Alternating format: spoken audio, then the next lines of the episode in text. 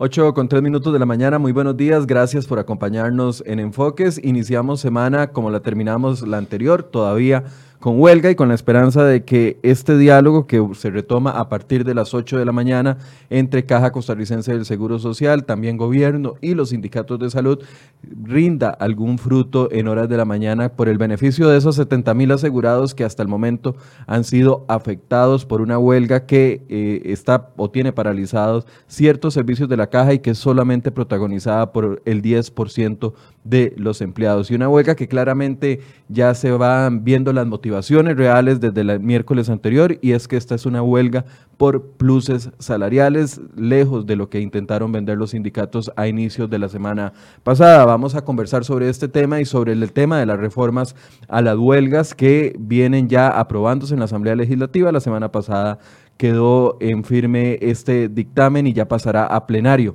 para ver si se regulan o no las condiciones en las que los empleados públicos pueden hacer huelga. Saludo a uno de nuestros invitados, que es don Gonzalo Delgado de la UCAEP, que nos acompaña esta mañana. Buenos días, don Gonzalo. Buenos días, Michael, y muchas gracias a todos los eh, audioyentes y televidentes eh, para atendernos en este momento en que podemos conversar de muchos temas, que son, yo diría que uno de los momentos más complicados de Costa Rica este este año y medio, dos años que lleva el gobierno. Le comentaba, Gonzalo, que este espacio nació hace un año, prácticamente el 20 de agosto cumplimos un año de estar acá todos los días en vivo y empezamos con prácticamente una huelga y a vuelta de un año seguimos con la misma huelga. Bueno, primero que todo, entonces felicitaciones por el primer año. Me parece que ha sido un medio que ha permitido conocer versiones balanceadas de diferentes actores sociales que estamos en este país trabajando y creo que todos con el interés de resolver las cosas que, que requiere el país. Eh, y ha permitido una conversación, me parece que, que es importante. Entonces, felicitarlos por la opción. Muy amable. Y efectivamente, el año pasado tuvimos una de las huelgas más complicadas del país en muchísimas décadas. 89 días de huelga que costaron 138 mil millones de colones al país, que aumentaron la informalidad en un 4%, que aumentaron el desempleo casi un 1%, y que dentro de ese desempleo, uno de los, de los aspectos que nos preocupa muchísimo en la Unión de Cámaras es que del 12%, el 32, 34% son personas, son conciudadanos que están entre 14 y 30 años. Eso lo que significa es que nuestro sistema educativo le está faltando profundidad.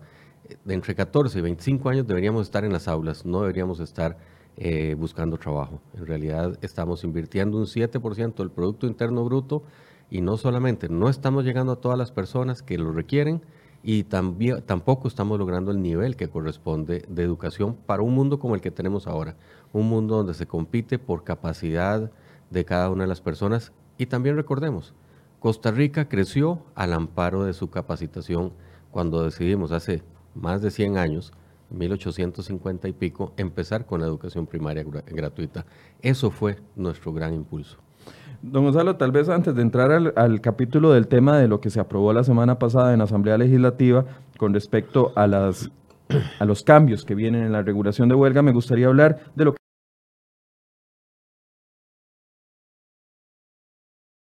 fin de semana fue la publicación que hace Otto Guevara de un tema muy sensible, que son salarios de eh, del Seguro Social, porque al final de cuentas, yo no sé si usted concuerda conmigo, habíamos, eh, la huelga se trató de vender con dos objetivos, la huelga actual del tema de la Caja Costarricense del Seguro Social. Uno era el tema de la defensa de la Caja Costarricense del Seguro Social como un como algo, como una frase que no llevaba a puntos específicos. Y número dos, nos trataron de vender de que esto era un tema por privatización de la Caja Costarricense del Seguro Social.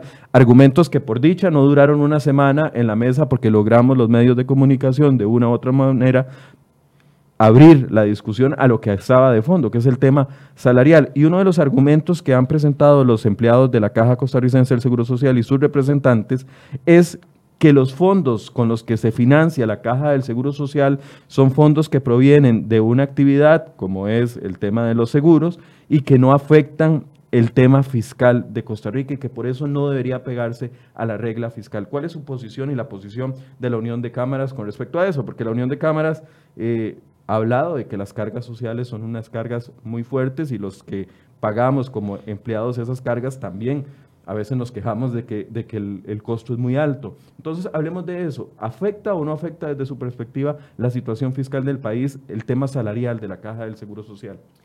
Bueno, tal vez primero quisiera comentar que en una sociedad como la actual, que tenemos medios de comunicación como el suyo, como el de otras, eh, otras empresas públicas y privadas, porque ahora también lo, lo, público está generando muchísima información, las redes, etcétera, no permite que se digan cosas que no son correctas. Rápidamente van a ser aplacadas y yo creo que es parte de lo que tenemos que aprender como sociedad, decir las cosas como corresponden. Eh, como bien decía usted, rápidamente se desmitificaron un montón de, esas par de, aspectos con el que inició la huelga, porque no es correcto.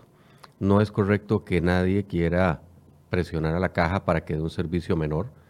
Ya en eso se ha referido la, la sala cuarta con el proyecto fiscal. Había dicho el servicio de salud o el servicio de pensiones o el de invalidez, etcétera, maternidad, no pueden estar sujetos a la regla fiscal, porque sería increíble que alguien llegue a un hospital y le digan, mire, por regla fiscal ya no lo puedo atender porque se acabó el presupuesto.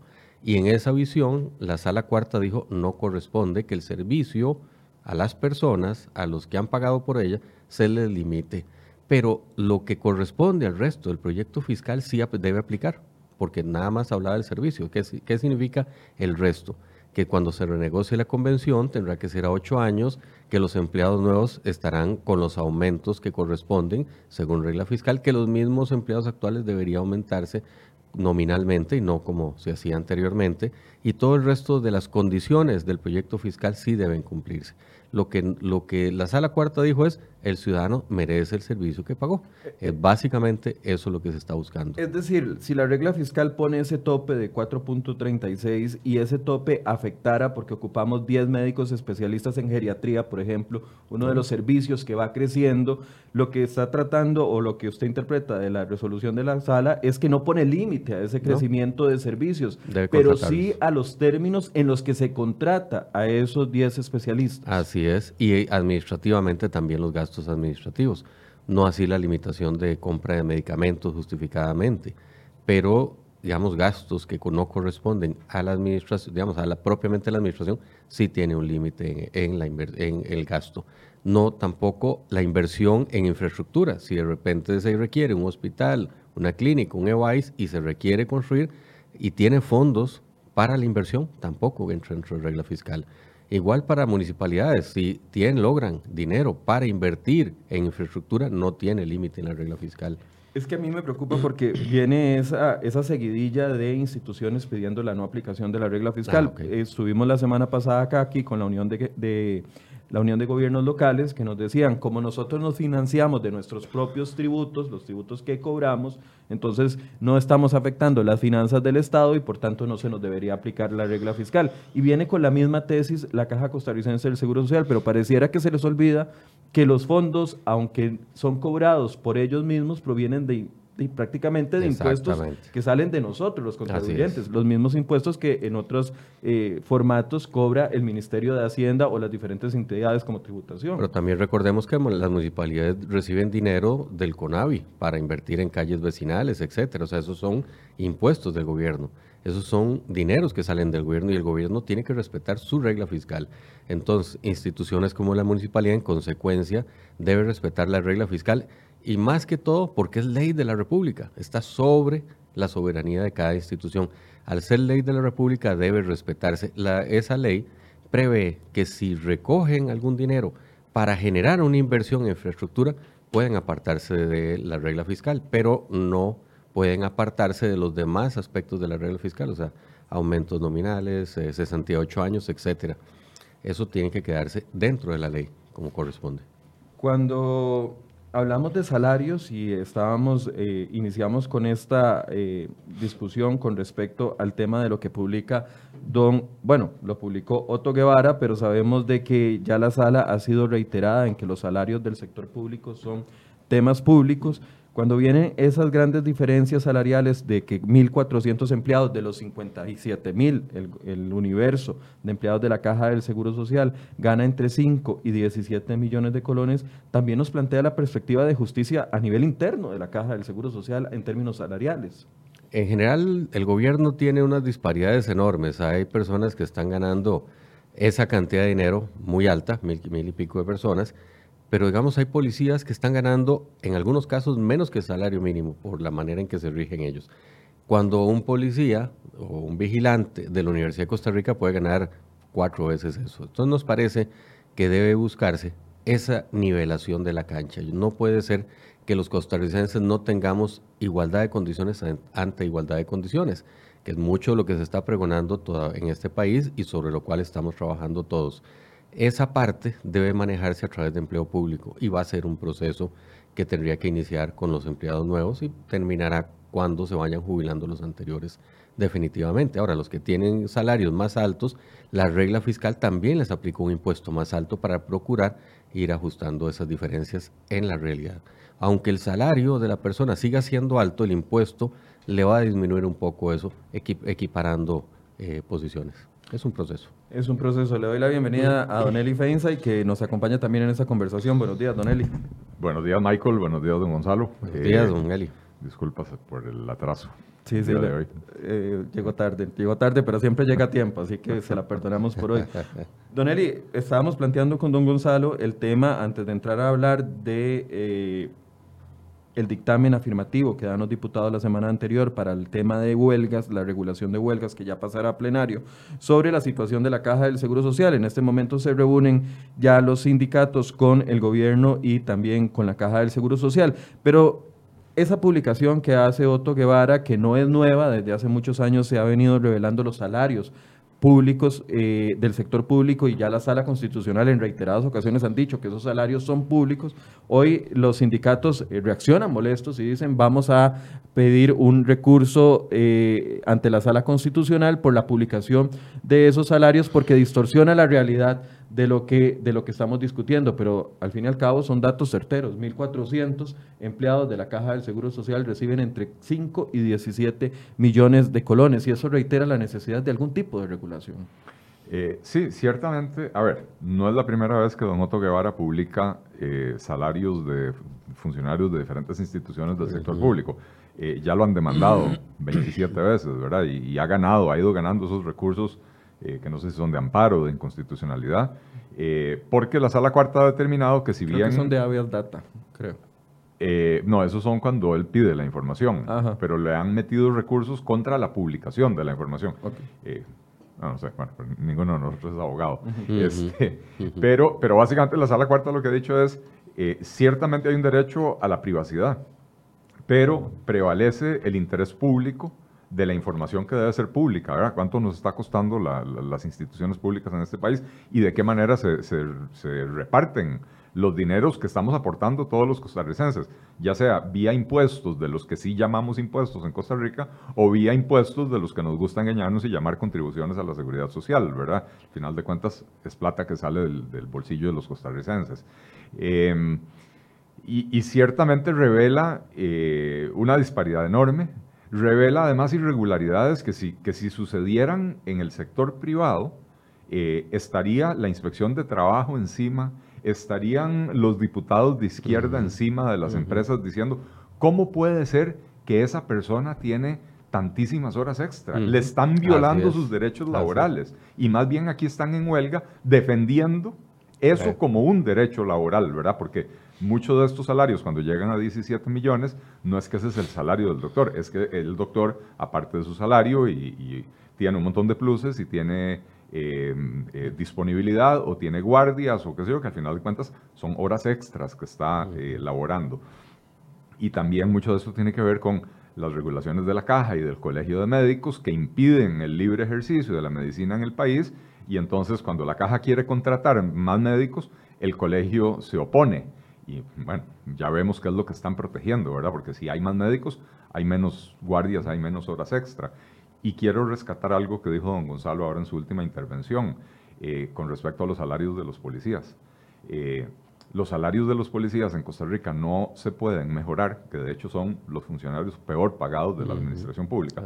No se pueden mejorar por el famoso tema del enganche salarial médico, que quiere decir que cada vez que usted le aumenta los salarios eh, a, los funcionarios peor pagados, tiene que hacerles un aumento proporcional también a los profesionales en ciencias médicas. Y la última vez que esto sucedió, en el año 2009, sino 2008, 2009, eh, el aumento a los profesionales en las ciencias médicas generó una ola de eh, demandas, de exigencias de otros sectores, diciendo, bueno, si lo subieron a los doctores, súbame a mí también. Y provocamos una, una espiral inflacionaria de los salarios del sector público eh, como parte del, del, plan escudo, eh, en el año 2009 o por ahí. Eh, y entonces, estas injusticias son las que están defendiendo los huelguistas hoy eh, que tienen paralizada la caja. Claro, y yo entiendo la posición de algunos de los funcionarios que nos han escrito y nos dicen, bueno, aquí le mando mi boleta, mi boleta no, llega ni a los 5 ni a los 3 millones de colones, pero es que la solución tiene que empezar por algún lado y es por el lado de los altos salarios y esta aplicación de regla fiscal de una u otra forma los pondría al menos en un crecimiento más lento, ¿correcto? Es que o estoy equivocado, si estoy equivocado me dicen. No, no, nadie, nadie quiere ser el primero en ceder. Y todo el mundo dice, pero ¿por qué a mí? ¿Por qué no a los otros? Bueno, lo cierto es que en los últimos años, últimos dos o tres años, el país ha venido legislando para ponerle topes a las pensiones de lujo. Eh, algunos estamos insatisfechos con los topes que se les... O sea, en realidad mi insatisfacción no es con, los topes, mi insatisfacción es que se mantengan las pensiones de lujo a pesar de que se les ponen topes o contribuciones solidarias, ¿verdad? Eh, se acaba de aprobar un plan fiscal. Ese plan fiscal tiene eh, unas reformas en lo que son rentas de capital que, que, tiene mucho que ver con cobrarle impuestos a las empresas, ¿verdad? O sea, con incrementar la recaudación o, el aporte que hacen eh, las empresas, ¿verdad? Por supuesto que también tenemos la del IVA, que es sacarle plata del bolsillo a todos los costarricenses. Entonces, el ajuste ya se está haciendo.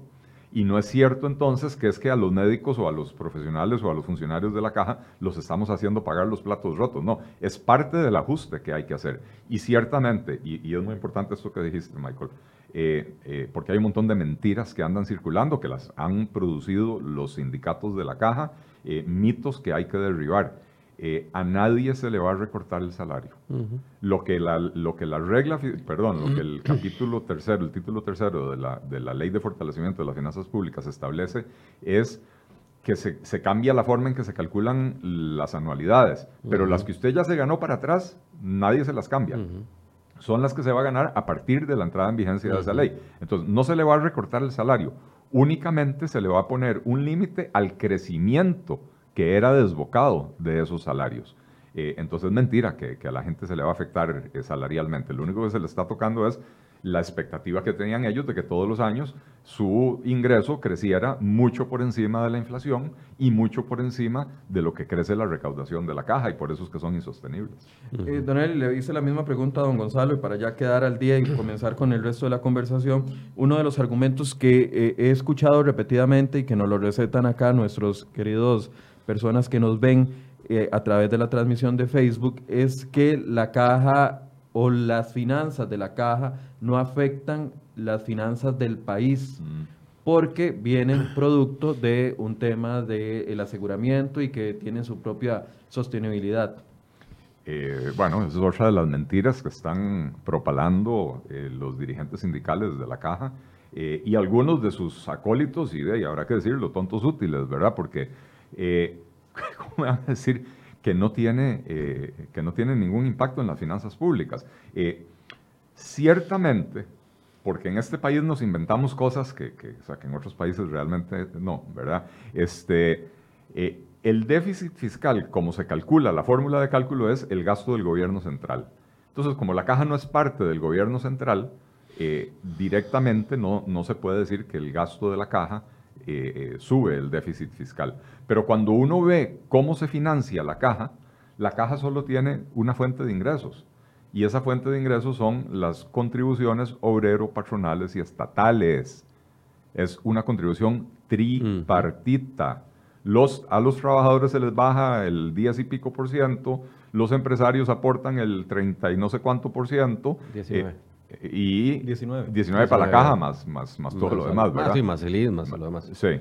Eh, y al Estado también, o sea, el Estado aporta, digamos, eh, eh, tanto para la pensión como para el seguro de salud, a nombre de cada trabajador, ¿verdad? Entonces, la caja, que tiene una, una situación jurídica muy curiosa, que es que una junta directiva de nueve personas que no son de elección popular, que no representan a prácticamente nadie, algunos los pone la UCAEP o los sugiere la UCAEP, otros los ponen los sindicatos, las cooperativas, las asociaciones solidaristas, otros los pone el propio gobierno, pero no son electos en elección popular, nueve personas deciden en qué momento nos suben los impuestos.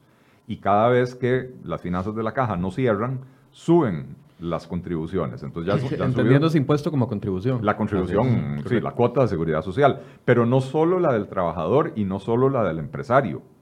La contribución estatal la han subido en los últimos dos años, dos, o tres veces la han subido, ¿verdad? Mm. Entonces, si los gastos de la caja son tales que no se pueden cubrir con las cuotas, suben las cuotas. Y si suben las cuotas, sube el aporte que tiene que hacer el Estado. Entonces, claro que, eh, eh, claro que, afecta el, déficit fiscal. Eh, ya para cerrar este capítulo de la caja, dice, decían aquí los representantes de algunos sindicatos de salud, que lo que se debe respetar, y todavía lo leíamos en los titulares de ayer, de antier y de hoy, que lo que se debe respetar es el famoso acuerdo del 20 de febrero, donde prácticamente la caja, no entiendo bajo qué eh, situación, aceptó no aplicar la regla fiscal dentro de, eh, dentro de la Caja Costarricense del Seguro Social. Las autoridades lo aceptan, pero claramente eso es un error que va contra la ley, o me equivoco. Bueno, básicamente, y así lo he dicho en otros medios, cuando uno hace un negocio, y podemos así, negociar un acuerdo, y en lo privado resulta que uno acepta un negocio en el cual le venden una propiedad que no existe, por decir algo, y se firma el documento, vamos que, que está engañado y procede que vaya a los tribunales de justicia. Y así lo he dicho, yo creo que los sindicatos deberían ir a revisar su, ese acuerdo y validarlo en un tribunal, no en una huelga, no eh, faltando a sus servicios y demás. Eso para mí es lo que procede en este momento. Y que sea un tribunal como corresponde el que resuelva si ese acuerdo tiene validez o no. Ahora, el acuerdo recordemos que no fue validado por la Junta Directiva. Entonces tendrán que verse en esa línea eventualmente. Pero corresponde a derecho, igual que cualquier privado, igual que cualquier privado. Yo creo que todos tenemos un sistema en Costa Rica tenemos un sistema judicial bastante fuerte como para ir a verlo. Si el tribunal resuelve que hay un error y que sí debe respetarse o se generó una expectativa, no sé, lo que sea, yo no soy abogado, como dice don Eli, pero eh, serán los tribunales y ahí es donde todos deberemos respaldar o respetar lo que se resuelva, no así como se está haciendo a partir de un, de un tema de, de huelgas y otras cosas. Todos debemos ir a esa línea. Yo tengo una opinión levemente diferente. Este, Claro que esto debe ir a los tribunales, pero deben ir demandados el presidente ejecutivo de la caja y los gerentes de la caja que firmaron ese acuerdo contra la ley. Eso se llama prevaricato. Nuevamente, yo no soy abogado, pero investigo esos temas. Ah, eso se llama prevaricato, resolver contra la ley. comprometer recursos públicos, que eso no sé cómo se llama, pero tiene otro nombre. comprometer recursos públicos en contra de lo que establece la ley. Eh, esos son eh, como mínimo faltas administrativas y si no, delitos. Eh, y esto debería estar siendo investigado por eh, la Contraloría General de la República, por la Fiscalía General y deberían ser llevados a los tribunales o a la Contraloría donde corresponda, ahí sí, no soy abogado, no sé qué es lo que corresponde, eh, las personas que firmaron, no los sindicalistas, porque ellos no son los encargados de administrar los fondos públicos. Ellos solo fueron a pedir sus demandas. Y exactamente. Se las, los gerentes y el presidente ejecutivo de la caja que firmaron ese documento deberían estar siendo procesados en este momento por haber firmado ese documento. Eh, y ese documento es el que ha dado pie a la huelga, porque sabían que estaban firmando algo contra la ley y le dan pie, al haber firmado un documento, le dan pie a los sindicatos a decir, me están violando los acuerdos que ya habíamos tomado. Eh, realmente ahí hay una actuación eh, que no solo es contraria a la ley, sino que además es insensata, es eh, traicionera de los intereses del propio gobierno, porque el plan fiscal, la ley de fortalecimiento de las finanzas públicas, es el proyecto estrella de este gobierno. Es en lo que el gobierno gastó su capital político todo, todo su primer año de gestión. Y entonces que venga el presidente ejecutivo de una de las instituciones, si no la más importante, eh, institución pública del país nombrado por el presidente de la República que venga a firmar un acuerdo para violar la ley que su presidente promovió y en el que se gastó su capital político, debería de ser como mínimo castigado con eh, la remoción del puesto. Bueno, cuando le cuestioné eso a don Román Macaya la semana pasada, el miércoles, que estuvo aquí sentado en la mesa de enfoques, me decía, es que es un tema de interpretación de los decretos. Pero claramente no aplica la regla fiscal, no, no, no depende de un decreto. Está en una ley que ya fue publicada desde el 5 de diciembre del 2018, 19, 18. Así es. De 18, 5 de diciembre del 2018. ¿sí? Y ese acuerdo fue firmado el 20 de febrero del 2019. O sea, eh, eh, dos meses y pico, dos meses y medio después de que ya la ley estaba en vigencia. Con lo cual, nuevamente, ahí hay prevaricato. ese acuerdo eh, se tomó contrario a la ley y la ley era de conocimiento público. Entonces, en su perspectiva, es imposible volver a ese acuerdo o ceder en ese acuerdo como lo están tal y solicitando los sindicatos el día de hoy en la mañana. Absolutamente imposible desde la... O sea, a ver, en, en legalidad el gobierno no puede ceder en eso. Probablemente lo que va a terminar sucediendo para, para, para desgracia del país es que el gobierno va a acceder a enviar un proyecto de ley para reformar la reforma fiscal eh, dándole eh, una, una, exoneración a la caja o pateando el tarro, lo que no hicieron en, en, un transitorio, porque sin un transitorio hubieran dicho a la Caja Costarricense del Seguro Social eh, se le dan 24 meses para, para entrar en vigencia, entonces probablemente en un nuevo proyecto de ley hacer algo así por el estilo. Para mí sería nefasto la señal que se le envía a los contribuyentes costarricenses, los que pagamos impuestos, tanto trabajadores como profesionales independientes como empresarios, eh, eh, es una señal nefasta y ni qué hablar de los mercados financieros y de las evaluadoras del riesgo, de las, Moody's y las fiches y eso, ¿verdad? Eh, sería una pésima señal que estaríamos enviando. Sí, no, digamos, de parte del sector privado jamás se puede aceptar una modificación de esa manera y habría que hacer todos los movimientos posibles para evitar que una asamblea pueda ajustar un proyecto fiscal que tenía 10 años de estar esperando que el país, si lo hubiera logrado tener en época de Doña Laura, que estuvo ahí, no tendríamos el nivel de endeudamiento que tenemos ahorita y, y, demás, ¿verdad? Las consecuencias han sido muy importantes de no haber tomado los ajustes que correspondían. Y pensar en devolver parcialmente eso eh, abriría toda una, una, caja de Pandora. Si, si, es la caja, ¿por qué no puede ser tal y por qué no se puede el municipio? Y todo, bueno, ya las municipalidades de hecho están pidiendo que se separen y tienen un proyecto presentado en el cual también nos parece que el argumento no es el correcto. O sea, con, muchísimo apoyo de diputados. Con muchísimo apoyo de algunos diputados. Sin embargo, el argumento, vuelvo a lo, vuelvo a lo mismo, a veces eh, dicen es para poder invertir más en infraestructura y demás. No, no, no. Hay un artículo específicamente en la ley de, fiscal que permite, si hay recursos frescos para generar inversión pública, apartarse de la regla fiscal, porque no genera, eh, digamos, déficit pero son esos casos particulares que aprueba la Contraloría en su momento previo a hacer la ejecución. Entonces no se requiere, digamos, un cambio de ley para ejecutar bien o más inversión pública. Ahí lo que estarían saliendo es otra vez para continuar, porque la Unión de Cámaras sí hizo una denuncia a raíz de una noticia hace un mes al Ministerio de Trabajo, donde se le solicita que rápidamente actúe sobre los las acciones que tomaron algunos funcionarios y aprobaron convenciones colectivas en contra de la regla fiscal también. Hay dos convenciones colectivas mal aprobadas y estamos esperando. ¿No, ¿Nos la recuerda, por favor? Eh, no sé cuáles ah, instituciones, pero sí sé que el departamento, digamos, del de, ministerio eh, permitió refrendar dos convenciones colectivas nuevas, o sea, las renovó en contra del proyecto fiscal y les hemos pedido al, al Ministerio de Trabajo que resuelva nos dice que está en el proceso, que no hay plazo. Le estamos surgiendo una respuesta de que aun cuando no haya plazo, el gobierno efectivamente, como dice Don Eli, hizo un gran gasto enorme político para resolver el tema fiscal y no se vale que se tomen todo el tiempo. Entonces, sobre eso, todos, todos debemos estar vigilantes de que se cumpla esa regla fiscal, porque si vemos las grandes diferencias de salarios en Costa Rica están sobre una parte de los empleados públicos, porque tiene razón, el, señor que le dice, le mandó la colilla, tiene toda la razón, y la regla fiscal no lo va a afectar, pero sí debe afectar ese 20, 20 y pico por ciento de funcionarios que están exorbitantemente diferenciados del resto de los costarricenses, no solamente funcionarios públicos. Ahora, la semana pasada, el viernes, pasó algo que para algunos es de celebración, para otros no, y es que finalmente por unanimidad, no por unanimidad, por amplia mayoría, porque solo el diputado Villalta eh, no lo aprobó, eh, dentro de la comisión que, que analiza el tema del proyecto de ley que frena los abusos de las huelgas, logran un acuerdo, porque ahorita estamos exactamente como estábamos en septiembre del año pasado con la huelga anterior, desprovistos de cualquier argumento jurídico para poder luchar contra las huelgas. ¿Qué opinan de ese dictamen?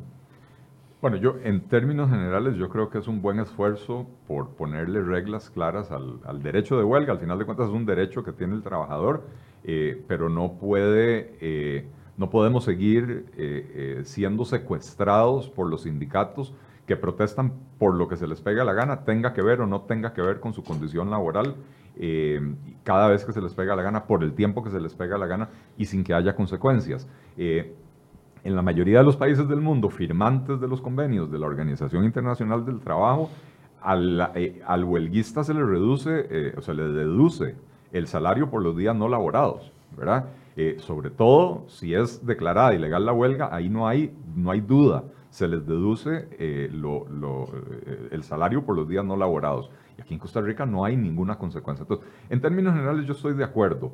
Sí lamento terriblemente que se haya eh, cedido nuevamente a los sindicatos, porque esto es una concesión eh, que, otros sectores después no obtienen, a los sindicatos del sector educación, de declarar la educación no como un servicio esencial, sino como un servicio estratégico. Pura semántica, se inventaron, bueno, la palabra ya existía, pero se inventaron otra manera de referirse al servicio público al que el Estado costarricense y la sociedad costarricense le destina más recursos, la educación es, le dedicamos el 8% de la, de la educación a algo que ahora resultó que no es esencial. Y entonces eso les da chance a ellos de irse a huelga durante 21 días. Pero no hay límite a la cantidad de huelgas que pueden hacer. ¿Qué hacen hoy los sindicatos? Ellos van a la huelga por un combo de razones y el mismo Albino no tiene empacho en referirse eh, a todo como un combo, ¿verdad? Eh, papitas, eh, hamburguesa, ensalada, Coca-Cola, ¿verdad? Ellos cuando, cuando han ido a la huelga van en contra de la reforma fiscal, en contra de la ley del empleo público, en contra, en contra de las guías de educación sexual, todo en un solo paquete. Está, hablando del albino al que Casa Presidencial puso al presidente sentado y albino en el podio recitando a, a sus aras y a sus grandes todas las, solicitudes que ha hecho de toda la vida. Así es. Pero bueno, hoy, ese mismo, ese mismo albino. Hoy las huelgas son por un combo de razones. El proyecto lo que dice es que usted no puede ir dos veces a huelga por una misma razón. Y entonces, ¿qué van a hacer? En vez de protestar por cinco motivos diferentes, van a protestar 21 días por la reforma del, salario, eh, la reforma del eh, fiscal. Cuando termine esa huelga, eh, vuelven a trabajar un día, llaman otra huelga, ahora por la reforma del empleo público, 21 días. Cuando termine esa huelga, vuelven a trabajar un día y vuelven a convocar otra huelga de 21 días y así se pueden llevar el año entero. Echa la ley, echa la trampa. bueno, es que la trampa está en la ley. La trampa está en ese, en ese acuerdo maldito que, que, lograron con, con, los, con, los, sindicatos de educación. A ver, yo entiendo que los proyectos de ley hay que negociarlos eh, y que hay sectores interesados, etcétera. Pero hay ciertas cosas fundamentales en las que no se puede ceder y, y haber declarado no esencial el servicio público al que se le dedican más recursos en la sociedad costarricense es una afrenta nuevamente a los contribuyentes. Don Gonzalo, antes voy a, recitarles algunos de los que se declararon como sí servicios esenciales, los servicios de seguridad pública, incluyendo los servicios de policía cuando, cuando cuido de instalaciones públicas, vigilancia, investigación, policía de tránsito, guardacostas, esos sí quedaron como esenciales, controladores aéreos y control migratorio también, servicios de transporte ferroviario, eh, barcos tanqueros o naves de combustible, también bomberos, servicios de búsqueda de personas desaparecidas, rescate de víctimas y servicios de atención, servicios necesarios para garantizar el suministro de agua potable, el suministro de energía eléctrica, servicio de telecomunicaciones, servicios indispensables para la importación, transporte, distribución y suministro de, de combustibles, esos quedan como servicios esenciales. Su opinión con respecto a esto. Bueno, en realidad, veamos sobre el tema de huelga. ¿Qué es, ¿Por qué es que se puede hacer una huelga y por qué las personas, digamos, podrían digamos, a razón de la definición de OIT, ir a huelga? Básicamente porque hay una afectación a mis derechos. No es a los derechos de otro, no es a que a fulano, no es que, mire, yo me voy a solidarizar con fulano porque pareciera que al señor de allá que trabaja, no, no, eso no son las huelgas. Las huelgas está claramente definido como la afectación a los derechos de un sector, de un gremio, digamos, sindicalizado, esto y demás. Porque, pongamos así, la digamos, cuando los estudiantes del MED o MEDSE o una cosa así, hicieron huelga, eso no es huelga. Ellos no son trabajadores. Al no ser trabajadores, lo que se puede decir es que es una manifestación, no más de eso. Eh, si los transportistas hacen un bloqueo y demás, eso no es huelga, a menos que estén sindicalizados. Ahora, lo otro que también es que tenemos que tener claro, si estamos, digamos, afiliados a la OIT, deberíamos respetar los convenios de OIT. OIT, empecemos, Costa Rica tiene huelga porque Costa Rica decidió por sí misma reconocer ese derecho.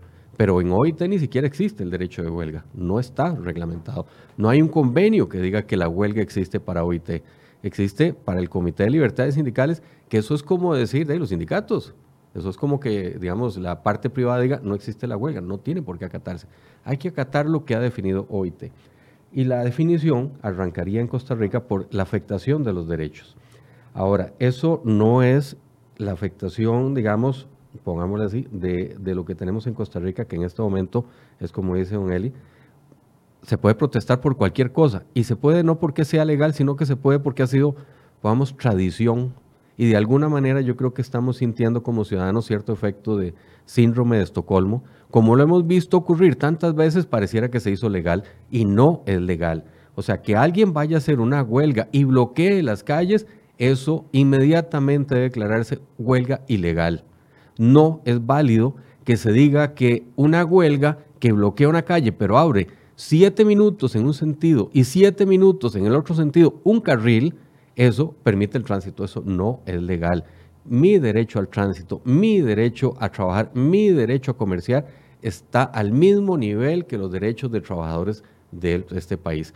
Y un derecho no está sobre el otro. Entonces, Primero que todo, yo creo que es importante decir que este proyecto de huelgas define claramente que tienen que ser pacíficas. Al ser pacíficas no pueden haber bloqueos, no puede haber nada de eso. Creo que desgraciadamente hay que decirle a los tribunales lo que por lógica debieron haber entendido. Y desgraciadamente yo creo que es una lástima que los tribunales ocupen tanta instrucción para poder tener un sano criterio. Entonces, lo primero. Un mal pensado diría es que están sindicalizados. Bueno, yo no. Los jueces. Es que yo soy un mal pensado. Yo, soy bien pensado. Yo soy bien pensado y poco en eso, entonces no lo, no lo había pensado así. Pero bueno, es, pero sí da lástima. pero sí da lástima tener que generar a profesionales en justicia ese tipo de instrucción.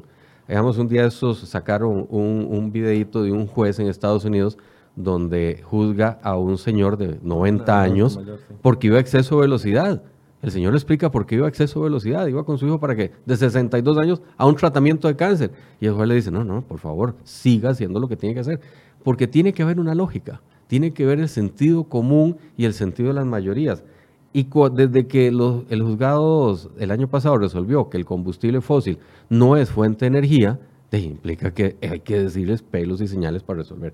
Pero creo que lo primero es eso, resuelve que tienen que ser pacíficas, efectivamente también, digamos, al ser una huelga ilegal, no solamente se rebajan los salarios, se puede despedir al funcionario, efectivamente, si no se reincorpora a sus labores en menos de 24 horas. Eh, genera esa diferenciación de esencial, trascendental y estratégica. Digamos, me parece que eh, buscan alguna lógica. Estoy de acuerdo que los 21 días es excesivo. Por lo menos yo me acordaba que si yo faltaba tres veces a clases por semestre, perdí el derecho a hacer exámenes. 21 días excede por mucho eso. Eh, y después, me parece que ahora sí, al incluir servicios esenciales dentro de este proyecto de ley, por lo menos tenemos una guía, tenemos cierta confianza de poder trabajar y creo que es lo que deberíamos valorar eventualmente si 22 días es razonable o no. Y eso deberíamos valorarlo en función de alguna evaluación un poco más dura que sencillamente la percepción de que estamos haciendo bien las cosas en educación porque si salimos de este país tan bonito que tenemos, nos damos cuenta que estamos muy atrás en educación. Es increíble que se diga que te gastamos el 7% del Producto Interno Bruto de este país, que no tiene ninguna relación con el presupuesto, estamos financiando vía préstamo la educación, ¿verdad? Porque no alcanza. ¿Para qué? Para que tengamos casi el 30% de nuestros ciudadanos de 15 a 24 años desempleados, buscando empleo, no buscando estudiar, es una barbaridad. Y que tengamos resultados tan malos. Tenemos que hacer una valoración dura y que la educación refleje una lógica. No puede ser que las universidades del Estado que le dan clases o tienen matriculados a 60 mil personas, poco menos, gaste casi 600 mil millones. ¿Y qué es lo que quiere decir eso? Que una universidad pública, contra todo sentido común, cuesta entre dos y tres veces más que una privada. Eso no tiene sentido y yo creo que también al final tendríamos que ir a buscar una lógica en esa línea al menos. No sé, es que para no acaparar todo. No, pero, no, no, pero, en general, y si uno se va al Ministerio de Educación, probablemente va a encontrar que cuesta igual o más que una privada, con las diferencias de nivel de educación obvias. ¿Por cuál es obvio? Lo que se sacó en, la, en, la, en, los medios el año pasado, de que el currículo escolar que se entrega o se da en clases, en escuelas y colegios, es el 70%, no es el 100%, que ya por sí el 100% no es el óptimo, y le damos 30% menos. En cualquier lado sería una estafa. O sea, que a mí me digan, le voy a dar clases por tal cosa y le doy menos, por el mismo precio. Ahora, esos 21 días, entonces, en eso sí no, no, no está de acuerdo. Creo que es una concesión exagerada. Me parece que, eh, como dice don Eli, son negociaciones políticas. Eh, nosotros hemos hablado siempre de que las huelgas al país le producen un gran costo. Si dividimos el presupuesto probablemente de educación de ese 7% del PIB entre 200 días de clases, se van a dar cuenta que es una millonada lo que cuesta cada día de esos. Y quiero agregarle, estaba buscando aquí unas cifras eh, para agregarle a, ese dato que dado don Gonzalo de, del triste estado de la educación, que, eh, donde el 30% de los jóvenes entre 15 y 24 años están buscando empleo en vez de estar estudiando. Eh, directamente que tiene esto que ver con educación. Esto es un artículo que yo publiqué analizando la generación que se graduó en el 2015. dice tan solo el 26% de los muchachos se graduaron en el tiempo esperado. O sea, esto es, de los muchachos que empezaron ah. primaria 11 años antes, eh, solo el 26% llegaron a obtener el bachillerato. Eh, fueron aproximadamente 96 mil estudiantes que entraron a primer grado en el año 2005. 44 45 mil, o sea, se perdieron 50 mil de camino, llegaron a un décimo año ya habíamos dejado 50 mil de camino. De esos 44 mil que entraron a un décimo año, eh, tan solo 25 mil lograron graduar. Bueno, solo 37 mil fueron al bachillerato y apenas 25 mil lograron graduarse, ¿verdad? Entonces, ahí está la verdadera tragedia de la educación costarricense. Le estamos destinando el 8%. Evidentemente, para nadie eso es importante porque ya lo declararon un servicio no esencial. Eh, y los profesores van a poder seguir chantajeándonos con huelgas cuando se les pegue la gana, por el motivo que se les pegue la gana. Ahora, el hecho de la declaratoria de algunos partes de la educación como servicios que se tienen que cumplir, como el tema de los comedores escolares, etcétera, no era un tema de discusión en este punto. Creo que todos estaban de acuerdo. Sí. Y, es y, es un tema de, digamos, de decencia y dignidad humana, de no, no dejar a los chiquitos sin, sin su alimentación. Eh, pero al final de cuentas no incide en la calidad de la educación. ¿verdad? Eh, eh, usamos las escuelas para darles alimentos a los niños porque ya tenemos la infraestructura y ahí están los niños, pero no es parte de la función de educación alimentar a los niños, ¿verdad? Entonces hay que, hay que entender esa, esa separación y entender lo que estamos haciendo mal en educación. Ahora, esta concesión que se da viernes, una semana que fue, la semana anterior fue una semana, yo podría decir que grandiosa para los sindicatos. El jueves, Albino, en la mañana, en el podio de Casa Presidencial, pide que no se vote educación dual y los diputados se lo conceden con una ausencia masiva e inexplicable de 22 diputados que faltaron, solo 10 tenían permiso, el resto no sabemos qué sucedió. Ahí sí estaba José María Villalta dispuesto a votar, pero el resto de los diputados de todos los partidos, porque aquí no era, no era de, un solo partido, veíamos, yo conté al menos seis ausencias de Liberación Nacional, que no lo entendí jamás, faltó el presidente del Congreso, faltó la jefa de Fracción de Liberación Nacional, faltó eh, Paola Vega del Partido Acción Ciudadana, Ciudadana y varios diputados cristianos. Ese fue un argumento. El otro, o, un gane de los sindicatos, el otro gran gane fue este, el de los 21 días por parte de los eh, de los sindicatos de educación. Presidencia le presta el podio a los sindicatos para que cuenten sus eh, solicitudes. El, presidente de la caja, por otro lado, tratando de negociar lo que diríamos popularmente una peladilla que se pegó meses antes al, aprobar eso. Está logrando el gobierno manejar todos estos frentes que se le están abriendo con respecto a los sindicatos por distintas partes. Y, y la gran pregunta, ¿las mesas de negociación van a llegar a algo? Porque o sea, si fuera mesas de negociación, nos sobra la lista. Es más grande que la lista de servicios que declararon esenciales. Sí, bueno, el, problema, Michael, es que cuando uno se sienta a negociar eh, bajo amenaza y chantaje, no hay posibilidad de llegar a un buen acuerdo. Eh, eh, la gente que vilipendia, vilipendia, tanto el libre comercio nunca ha logrado entender que en el libre comercio hay una transacción entre dos partes que es voluntaria yo no contrato a la empresa constructora de Don Gonzalo si no me da un precio eh, satisfactorio. O si me dice, sí, yo se lo construyo, pero entre tres años porque ahora estoy ocupado. ¿eh? No, eh, yo contrato otra empresa constructora, ¿verdad? Entonces, entro en un acuerdo voluntario donde nos ponemos, nos ponemos ahí de, de, acuerdo en cuanto a precio, cosa, etc. pero cuando usted se sienta a negociar bajo chantaje, eh, bajo amenaza o cuando usted se sienta a negociar, en el caso de la caja, no, no de las mesas multisectoriales, eh, se sienta a negociar con un sindicato que tiene paralizada la institución desde hace una semana y se rehúsa a volver a trabajar, eh, ya, ya de entrada usted entró perdiendo. Ahí ya no hay posibilidad de lograr un acuerdo que sea satisfactorio para ambas partes, porque usted se puso solito en una posición de debilidad cuando debió de llegar a negociar en una posición de fortaleza. Eh, entonces, pareciera que el gobierno no aprendió la lección de la huelga del año pasado, eh, que ciertamente fue una huelga larga y, dura, complicada, pero el gobierno se mantuvo firme. Y al final de cuentas los sindicatos tuvieron que irse para la casa sin haber sacado absolutamente nada, ¿verdad? Eh, lo que sacaron fue desprestigio, pérdida de imagen ante la opinión pública costarricense y el enorme daño que le hicieron a la educación costarricense, a los, a los, a los niños que, perdieron tres meses de escuela, ¿verdad? Eh, con la vergüenza adicional de que depusieron la huelga para irse a vacaciones, ahí sí, ¿verdad? Eh, y pareciera que el gobierno no aprendió nada de eso y ahora está hincado ante eh, los sindicatos. Me pregunto qué tanto de esto tiene que ver con el cambio en el Ministerio de la Presidencia. Eh, eso es lo que le iba a preguntar, porque bueno, teniendo un, un vicepresidente que es sindicalista, como lo es don Marvin, pero además un ministro de la presidencia que ahí están las fotos, aplaudiendo el levantamiento del veto de la reforma procesal laboral a la par de Luis Guillermo Solís, en medio de Luis Guillermo Solís y de Albino eh, Vargas, ¿A qué se debe esta situación? ¿Cómo, ¿Cómo, en estrategia política le prestarle el podio de casa presidencial y sentar al presidente ante la audiencia? O sea, ¿eso es estrategia? ¿De eh, dónde? no, eh, pero este gobierno ha demostrado, aparte de que no tiene una estrategia política, no tiene una estrategia de comunicación. O sea, eh, en comunicación dan palos de ciego, un día sí, el otro también.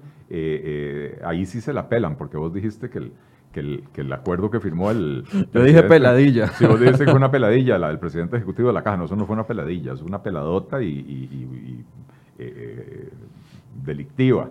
Pero, pero ahí sí, se la pelan todos los días en casa presidencial con temas de comunicación. Para empezar, porque no logran entender que para poder comunicar hay que tener algo que comunicar y cuando uno no tiene logros, pues cualquier esfuerzo de comunicación va a ser fallido. Eh, pero, pero me, preocupa que en Casa Presidencial no haya ningún estratega pensando en, en esos detalles. ¿Cómo vamos a hacer para sentar al presidente abajo, viendo al vino para arriba? Con full eh, sonrisa en la, en la foto que permitan tomar. La, sonrisa no se la quitan, digo. O sea, uno puede decirle, señor presidente, ponga cara de, ponga cara de Es que en política todo comunica. Claro, claro, por supuesto. Pero, pero en realidad nunca debió haber estado él en esa posición. En todo caso, si querían hacer un diálogo en público con Albino Vargas, ponen una mesa y se sientan a negociar eh, o se sientan a conversar, o primero el presidente da un discurso, después Albino da el de él, o al revés, ¿verdad? Pero jamás el presidente abajo y el sindicalista arriba, ¿verdad? O sea, no hay estrategia política o la estrategia política es ceder a todo lo que quieran los sindicatos. Ya tuvimos cuatro años de eso con Luis Guillermo Solís, ¿verdad? Este país eh, eh, ellos hablaban de paz social, aquí no había paz social, aquí lo que había era eh, síndrome de Estocolmo, estábamos secuestrados por una pandilla de sindicatos. Y, ojo, necesito aclarar esto. Yo no creo que todos los funcionarios públicos sean malos, al contrario, yo creo que la mayoría son buenos, pero los sindicatos, y lo están demostrando en la caja, se, estima que entre un 20 y un 25% de los funcionarios son los que están en huelga. Hay un 75% de funcionarios responsables que se mantienen en su puesto de trabajo, que a veces no lo pueden llevar a cabo porque está el doctor, pero no están los auxiliares para hacer una cirugía. o porque sufren bullying, como lo publicamos la semana pasada, que hay una estrategia contra los eh, de la caja para favorecer a los empleados que sí están trabajando porque son bulleados de una u otra forma por los que están en paro. Eh, bueno, que eso siempre sucede en todas las huelgas, ¿verdad? Eh, pero entonces, eso no es paz social.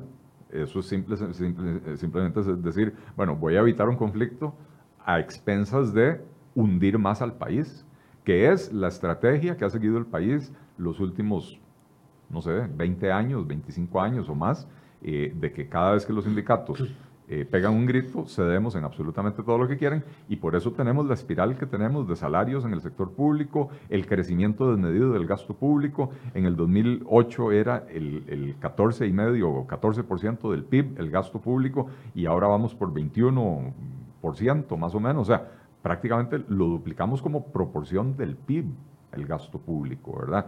Eh, sin eh, que hubiera ingresos adicionales para justificarlo. Eh, y esto es porque cada vez que un sindicato pega un grito, los políticos en este país se hincan. Don Gonzalo, no sé si quiere opinar con respecto a eso. No, yo estoy de acuerdo con lo que ha dicho Eli. En realidad, el camino fácil normalmente para un político es cuando solo tiene un una, base fuerte, que en este caso, como dice Eli, fueron los sindicatos los que se movieron. Yo creo que también los demás sectores sociales deberíamos revisar nuestras actuaciones y haber sido más fuertes, más denunciantes, más claros y demás. Eh, sin embargo, ¿qué es lo que pasa? Cuando la economía da, pues bueno, la presión es déjeme trabajar, déjeme trabajar y se ceden algunas cosas para poder trabajar. Ahora, en este periodo llegamos al punto donde ya no se puede hacer nada. Todo se quemó. Todo, se quemó. O sea, estamos con un sistema operativo, que es lo que digo yo, pareciera que estamos con una, eh, con una computadora de última generación y un sistema operativo DOS, lentísimo, que ya no funciona, no tiene soporte, no tiene lógica. Hay instituciones que no tienen fin, pongamos Fábrica Nacional de Licores. ¿Por qué nace? Porque en ese momento eran puros alambiques y se producía con metanol como está pasando en este momento y se crea la fábrica de licores para dar un producto que no mate a la gente. Pero eso ya pasó.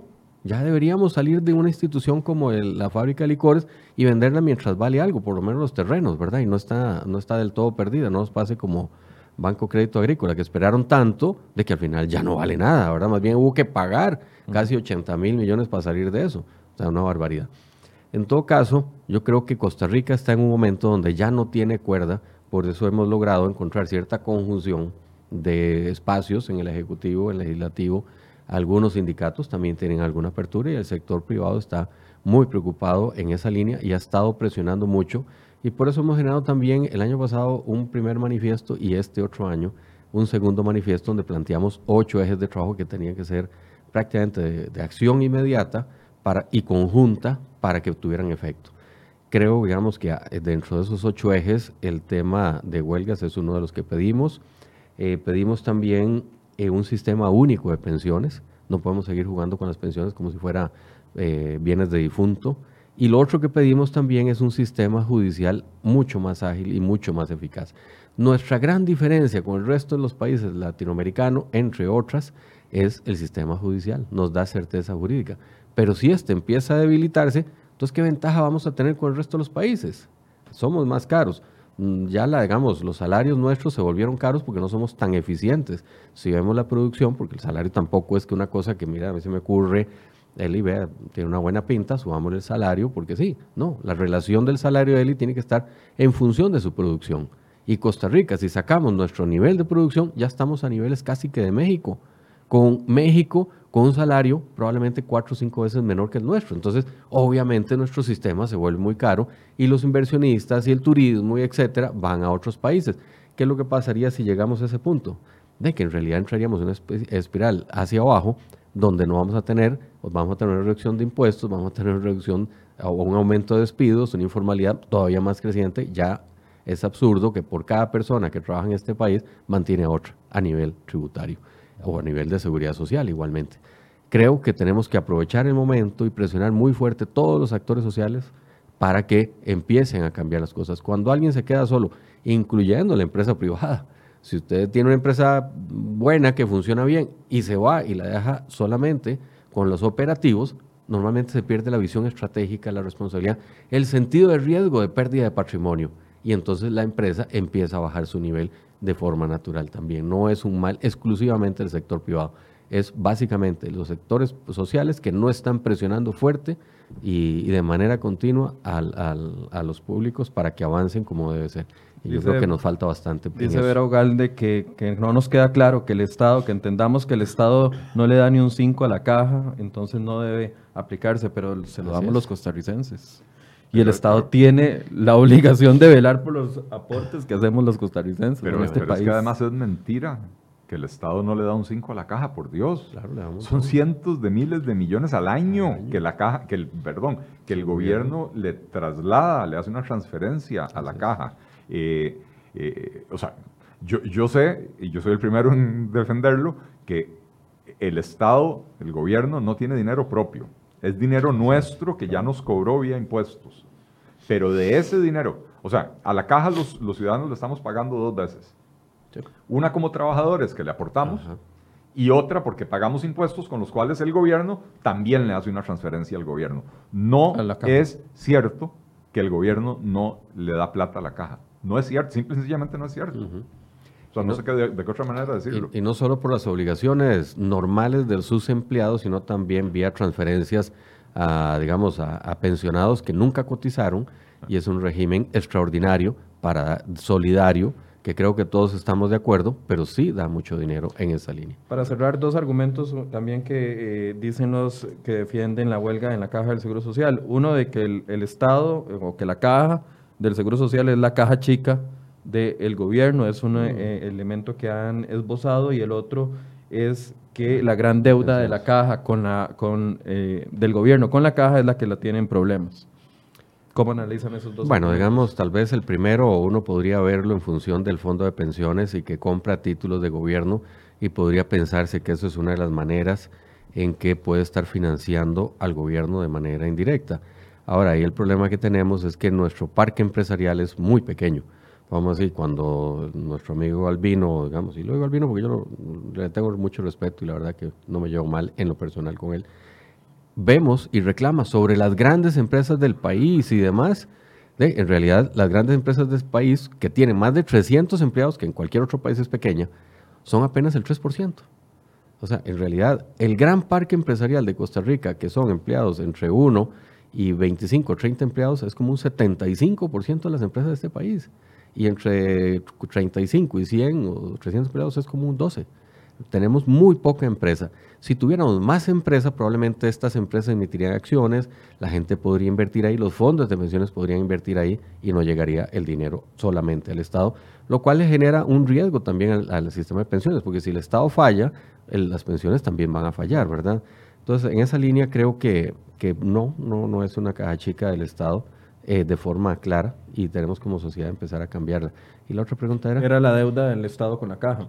Bueno, la deuda del Estado con la caja la ha ido pagando. En ocasiones con bonos. Sí, incluso hay un préstamo, porque también lo ha ido pagando con préstamos, ya lleva como dos o tres. El último es un préstamo que sacó con el BID de 500 millones de dólares, que está en un fideicomiso, donde eh, se le puso ciertas condiciones a ese fondo para que se utilice en obras y no en gasto corriente. Por lo menos yo creo que ahí hubo cordura importante en eso. Don Eli, esos dos argumentos. Bueno, yo, yo sí creo que la caja es utilizada como caja chica por el Estado. Eh, o sea, ahí hay, hay, un tránsito de dinero en dos direcciones. El, gobierno eh, pone un montón de plata eh, en la caja, ¿verdad? Por la vía de las contribuciones tripartitas, no solo de sus empleados, sino que para los empleados privados el gobierno también hace un aporte, ¿verdad? no solo por ahí, sino como decía don Gonzalo, también para las pensiones no contributivas. Eh, también, bueno, y la famosa deuda del, gobierno de la caja, ¿verdad? Del gobierno con la caja. Eh, ¿Por qué digo yo que sí es en parte eh, o parte de la caja chica del Estado? a finales del año pasado, cuando estábamos con la soga, con, el agua al pescuezo, con el tema fiscal, Eh, la SUPEN, de manera casi que subrepticia, eh, decide modificar los reglamentos de inversión de los fondos de pensiones eh, con la aprobación de CONACIF, ¿verdad? Y entonces, cuando antes se le permitía a los fondos de pensiones invertir hasta un 50% de su cartera en el extranjero, se limitó eso a un 25%. Y como decía don Gonzalo, como en Costa Rica el parque empresarial es minúsculo, la, la, cantidad de emisiones del sector privado eh, eh, eh, costarricenses son, son mínimas y entonces eso obliga a la caja a que solo se puede financiar con el Estado, ¿verdad? y, cómo se llama, incluso cuando usted analiza las reglas con mayor detenimiento, se da cuenta que el otro 25% puede ser emisiones del gobierno costarricense hechas en mercados extranjeros. Entonces, si la caja compra eurobonos, eh, se considera parte del 25% que está invirtiendo afuera. O sea, modificaron las reglas para que la caja solo financie al gobierno. Y para mí esa es la definición de que están usando a la caja, de, a la caja costarricense del Seguro Social de caja chica del gobierno. Eh, no solo la caja, todas las instituciones públicas, los mismos bancos los obligan a comprar deuda del gobierno. Este, de manera que, eh, para mí sí es parte del problema. Eh, y la deuda del gobierno con la caja, por supuesto, es una deuda cuantiosa. Me parece haber leído que andaba en el orden de 400 mil millones de colones. Eh, no es el único problema que tiene la caja de recaudación. También hay una evasión importante eh, del sector privado, pero si no me equivoco está calculada en menos de una décima parte. Sí, más o menos. menos de una décima parte de lo que es eh, eh, lo que le debe el, gobierno, ¿verdad? Entonces, eh, si, si, quisiéramos creer que la solución a los problemas de la caja es que todo el mundo pague lo que debe,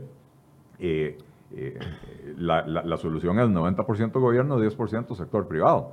Y eso que en el sector privado hay un problema, o sea, no, no en el sector privado, en el cálculo que hacen ellos del sector privado. La caja por ley no puede, no puede dar por muerta una deuda. Entonces, si un, si un deudor fallece, eh, o una sociedad desaparece, eh, la deuda ahí queda y, hay deudas que tienen 20 o 25 años en los libros y no hay manera de recuperarla porque simple y sencillamente no está la persona, no está la empresa, no, no hay activos que respondan por eso eh, y entonces en cualquier empresa eso se pasaría por pérdidas.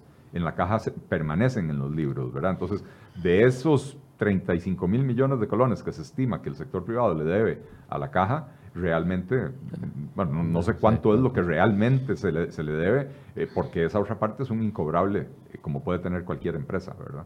No solo eso, todos los meses le, van contabilizando intereses a una deuda que no van a cobrar porque ya se murió la persona. Y eh, yo creo que, digamos, del lado privado, la otra parte que también afecta a la caja es la informalidad. 45 o 47% de informalidad, obviamente es un hueco enorme para la institución. Y no solo a los empresarios, también a los asegurados, Claro, obviamente, porque va a ser ese 45, bueno, pongámoslo así.